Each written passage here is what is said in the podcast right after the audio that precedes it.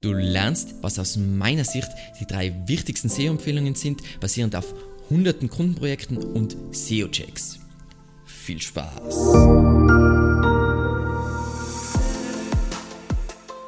Mein Name ist Alexander Russ und SEO ist mein täglich Brot. Wir quatschen auf diesem Kanal über SEO und Content Marketing. Wenn du lernen willst, wie du nachhaltig Kunden über deine Website gewinnen kannst, dann abonniere jetzt gleich diesen Kanal.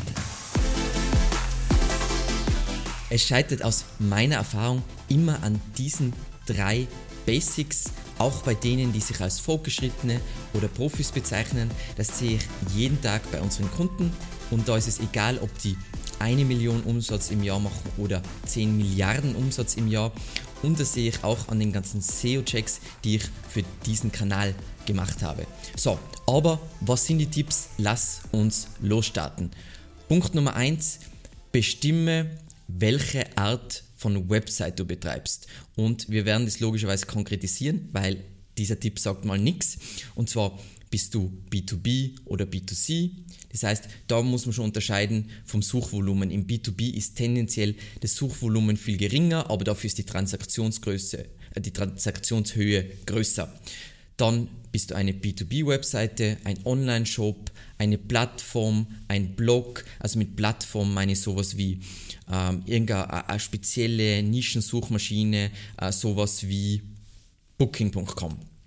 Dann bietest du Produkte oder Leistungen. Und gibt es für diese Produkte oder Leistungen, gibt es da überhaupt Beratungsbedarf, weil es entscheidet ja, ob ich überhaupt nicht kommerzielle Inhalte brauche oder wenn es ein triviales Projekt, äh, Produkt ist, dann brauche ich natürlich keine nicht kommerziellen Inhalte, dann muss ich mich konzentrieren auf meine kommerziellen Seite. So, und jetzt wird es konkreter. Je nachdem, was für ein Typ deine Webseite ist, ist sie entweder Content getrieben oder Inventar getrieben. Und was das bedeutet, werde ich jetzt kurz erklären. Inventar getrieben, um das mit einem Beispiel ein bisschen konkreter zu machen. Bei einem Shop sind die relevanten Seiten, zum Beispiel die Produktkategorie-Seiten, wo die Produkte aufgelistet sind, auf unterschiedlichen Ebenen. Das heißt auch gerne Filterkategorie-Seiten. Also zum Beispiel du hast eine Kategorie zu ähm, Stifletten für Herren, ist einmal so eine Hauptkategorie und dann hast du vielleicht noch eine Filterkategorie, wie zum Beispiel braune Stiefeletten für Herren. Und eben das Inventar, was du hast, ist prinzipiell dein Content. Das heißt, Inventar muss man hm, differenziert betrachten. Inventar können Produkte sein, Inventar können aber auch sowas wie bei Booking.com einfach die ganzen eingetragenen Hotels sein, die du dann auflisten kannst als Booking.com. Und was ganz wichtig ist und wo, wo ich vor kurzem einfach äh, eine Diskussion mit einem Kunden gehabt habe, war, das gleiche Inventar kann natürlich über unterschiedliche Einstiegspunkte erreicht werden.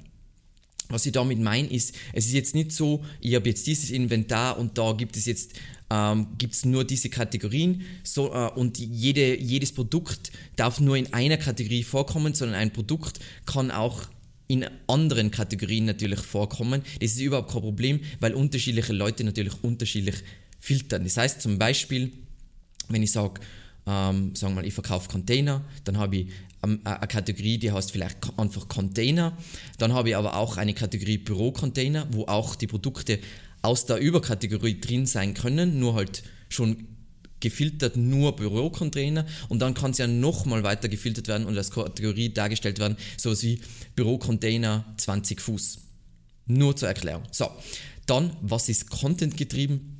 Typischerweise ist Content getrieben, ist jeder Blog oder jede, ähm, jede B2B-Webseite, so wie auch unsere Webseite. Und bei einer B2B-Webseite gibt es gibt es vielleicht kommerzielle Leistungsseiten, das heißt, wenn man Dienstleister ist, gibt es irgendwelche Leistungsseiten, wie bei uns jetzt zum Beispiel SEO-Betreuung, um eben das Angebot näher zu erklären. Und vielleicht gibt es da auch kleine Keywords, aber meistens sind die Keywords sehr klein. Und was eher ist, weil im B2B voll viel Beratungsbedarf besteht, sind nicht kommerzielle Ratgeber, um eben den Interessenten zu beraten und eben diesen Beratungsbedarf zu decken. Und was ist der Content? Der Content ist der Content. Das heißt, ich habe nicht ein Inventar, was ich irgendwie verwenden kann, wo, was eigentlich schon der Content ist, also Produkte, sondern ich muss irgendwelche Texte in der Regel schreiben. Das können natürlich auch Grafiken sein und andere Sachen, aber prinzipiell der Content ist der Content.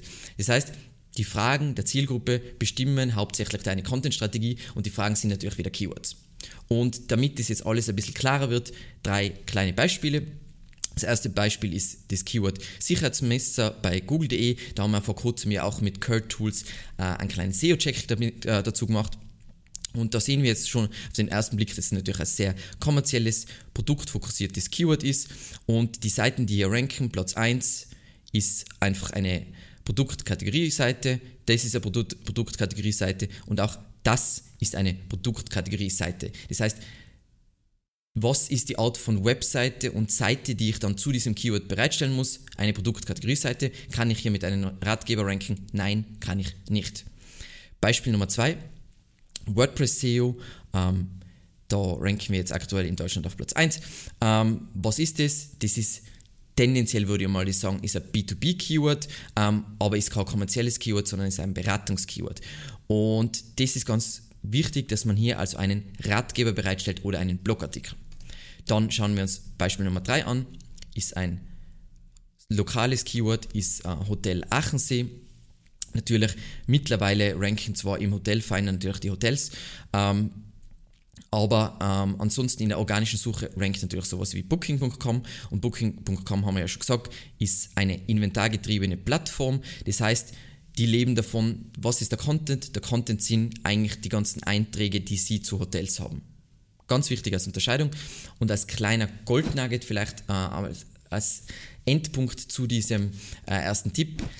Bei inventargetriebenen Websites, also Shops und Plattformen, ist technische SEO tendenziell durchaus ein wichtiger Aspekt der SEO-Strategie. Bei einer contentgetriebenen Seite ist technische SEO tendenziell jetzt nicht wirklich ein Wachstumshebel. Natürlich, es gibt immer Ausnahmen, aber das ist, was so in der Regel ist. So, dann lass uns zu Punkt Nummer 2 kommen und zwar, bevor du eine Seite baust, sieh dir für dieses Keyword die Suchergebnisse an, schau dir an die top platzierten Seiten und bestimme, was ihr Zweck ist. So, das heißt, wenn ich jetzt mir anschaue, wir machen ein Beispiel, aber wir haben ein Keyword, wir schauen uns die Suchergebnisse in dem Land, wo wir ranken an und dann bestimmen wir, diese Platz 1 Seite, was ist das Ziel von dieser Seite, was wollen die erreichen, äh, ist es kommerziell oder nicht kommerziell, was ist der Seitentyp von der Seite, ist es eine Startseite, die rankt, ist es eine Leistungsseite, ist es eine Produktkategorie-Seite, ist es eine Produktseite, ist es ein Ratgeber oder ein Blogartikel, ist es eine Auflistungsseite, Auflistungsseite ist jetzt das, was ich, so würde ich das jetzt von Booking.com ähm, bezeichnen und so weiter. Und dann ist ganz wichtig, sich die Frage zu stellen, kann ich mit meiner Webseite bzw. meiner Marke hier wirklich relevant sein.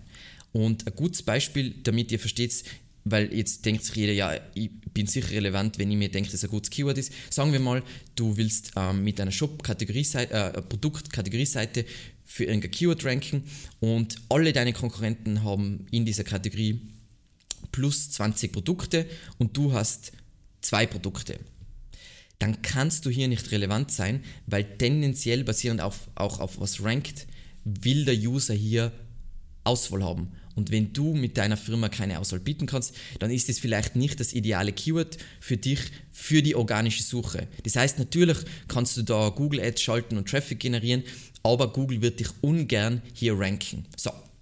Und das zentrale Mindset für diesen zweiten Tipp ist, in erster Instanz, wenn du anfängst, deine SEO-Strategie zu überlegen, wo generierst du jetzt Content, äh, beziehungsweise wo machst du deine Seiten, weil wie gesagt, wir haben ja Content und Inventar getrieben, vergiss erstmal deine Wünsche, deine Bedürfnisse, deine Produkte, deine Firma und frag dich, was will der Nutzer hier sehen? Was braucht der Nutzer?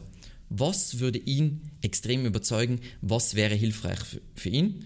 Und wenn du das bestimmt hast, dann in zweiter Instanz kannst du versuchen, die Bedürfnisse des Nutzers mit deinen Bedürfnissen auf Schiene zu bringen, aber nicht deine Bedürfnisse und dann, ja, das mit der Nutzer ist ja wurscht, whatever.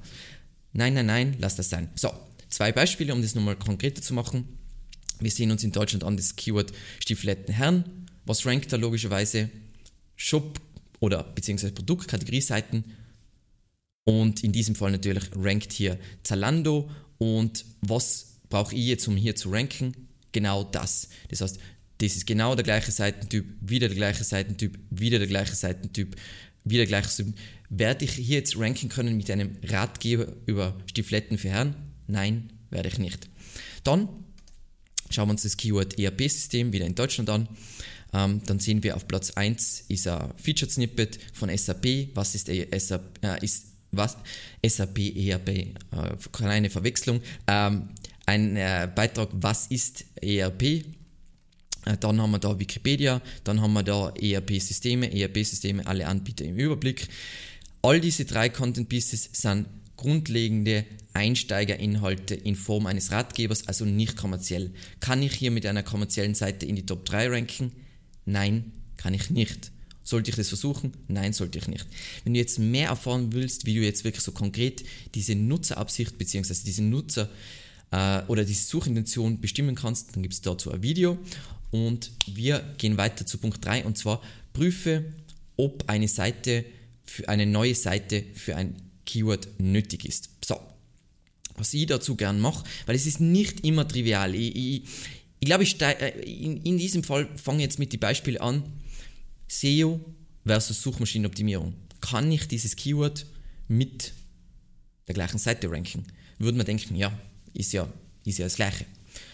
Aber so einfach ist es nicht. Also was mein Tipp immer ist, wenn man sowas hat, so eine Situation, wo man sich nicht ganz sicher ist, dann gibt man beide Keywords mal ein bei der Google-Suche und schaut sich dann vor allem fokussiert die Top 3 an, weil da wollen wir ja hinranken und schaust dir an, wie viel Überlappung findet hier statt. Also du vergleichst, wie groß die Überlappung der Seiten ist. Und mit Seiten meine ich nicht der Domains oder Websites, sondern konkrete URLs. Und das schauen wir uns jetzt ins Ahrefs an, weil da ist übersichtlicher. Im Beispiel, was ich schon genannt habe. Schauen wir an, das ist jetzt für SEO, sehe in die Top 3. Wir ignorieren jetzt mal diesen ganzen anderen Schnickschnack, den Google mittlerweile generiert. Ähm, Platz 1 ist Wikipedia, Platz 2 ist Google und Platz 3 ist SAM Deutschland für SEO. Leider. Evergreen Media nur da. Ähm, dann schauen wir uns das Keyword Suchmaschinenoptimierung an. Platz 1 ist Wikipedia, Platz 2 ist omsag.de, diese URL und sumax.de. Das heißt, die Überlappung ist 1 von 3. Kann ich jetzt mit einer Seite hier ranken. Ist schwer zu sagen. Ähm, es schaffen offensichtlich sehr wenige. Dementsprechend muss man sich wahrscheinlich sehr konkret nochmal die Suchintention anschauen. Wieso ist das überhaupt so? Was ist, der, was ist der Unterschied zwischen diesen Seitentypen? Und eventuell muss man tatsächlich zwei Seiten generieren, um wirklich für beide Keywords ein Top-Ranking zu generieren. Beispiel Nummer zwei ist ähm, auch was von einem unserer Kunden und zwar Kreditrechner versus Kreditrechner Haus. Und das ist jetzt äh, in Österreich, weil in Österreich kenne ich mich da besser aus. Ähm, da sehen wir jetzt auf Platz 1 BAWAG BSK mit dieser URL, Online-Rechter HLAD Kreditrechner, Infina.at Kreditrechner. Das sind die Top 3 für das generische Keyword Kreditrechner. Passt.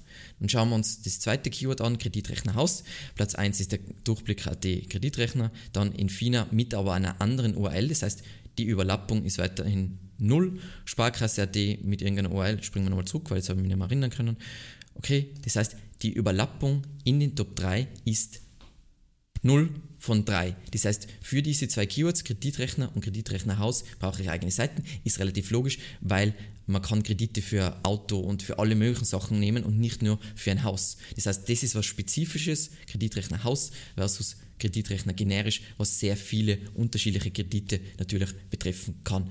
Und so genau solltest du darüber denken, wenn du dich jetzt fragst, ja, das klingt alles ganz cool, aber wann benötige ich jetzt eine eigene Seite für ein Keyword? Dann gibt es dazu ein Video, wo ich das ganz genau erkläre und auch sage Prozentwerte, wie man das am besten vergleicht. So,